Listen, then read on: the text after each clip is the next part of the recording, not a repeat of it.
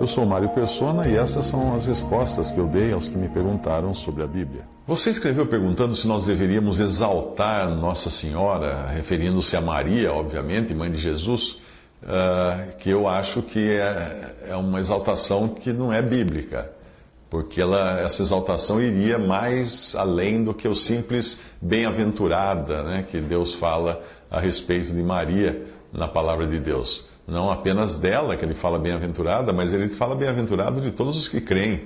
Ele fala bem-aventurado para os pobres de espírito e etc. Eu encontro na Bíblia toda uma única exaltação completa e eterna dada àquele que é Deus e homem, Jesus nascido por um milagre, concebido miraculosamente de uma virgem, e em quem habita, em Cristo, que habita corporalmente toda a plenitude da divindade. Dividir a glória e majestade de Cristo com quem quer que seja, ainda que seja Maria, é no mínimo algo muito triste. Quando os discípulos foram levados pelo Senhor até um monte onde aconteceu a transfiguração, eles viram Moisés e Elias junto com o Senhor, que tinham sido muito usados por Deus no Antigo Testamento. Sem entenderem o que, o que acontecia ali, eles quiseram fazer igualmente uma tenda para cada um deles, inclusive o Senhor. Uma tenda para Moisés, uma tenda para Elias, uma tenda para Jesus. No mesmo momento que eles sugerem isso, Moisés e Elias, por mais que tenham sido servos muito usados por Deus desaparecem completamente da vista deles e a voz do Pai lhes é dirigida exaltando somente o Filho.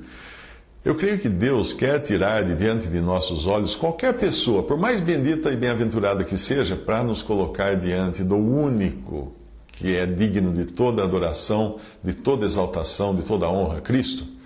Será que você já, já percebeu que não existe qualquer menção a Maria nas epístolas dos apóstolos? Todavia, é desnecessário dizer que todas as epístolas se ocupam com Cristo, o Senhor. Se fosse uh, as, as doutrinas que o catolicismo criou sobre Maria fossem tão importantes assim, será que os apóstolos não teriam falado nada, absolutamente nada? Como que podia ser?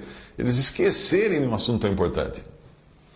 Para que você conheça melhor, eu, eu, eu já fui católico, eu já fui católico romano, eu me converti a Cristo, fui para a Igreja Católica, fiquei um ano lá estudando o catolicismo, estudando a Bíblia. O meu apreço pela Bíblia fez com que eu me dedicasse a um estudo sistemático da, da doutrina católica juntamente com a Bíblia, comparando o catecismo católico romano com a Bíblia. Já logo percebi que, começando pelos Dez Mandamentos, que no catecismo católico os escribas de Roma omitiram o segundo mandamento e dividiram o décimo em dois para manter a contagem de dez, eu já percebi que tinha, já tinha coisa errada ali, já tinha erro ali. Uh, mas como o meu compromisso foi assumido com Deus por intermédio de Jesus Cristo e com a sua palavra, você nem, nem vai precisar demorar muito para concluir qual foi minha decisão. Claro, eu saí do catolicismo. Portanto, Uh, eu fico contente por saber que você lê a Bíblia, mas eu sugiro que você leia a Bíblia comparando com o Catecismo Católico Romano.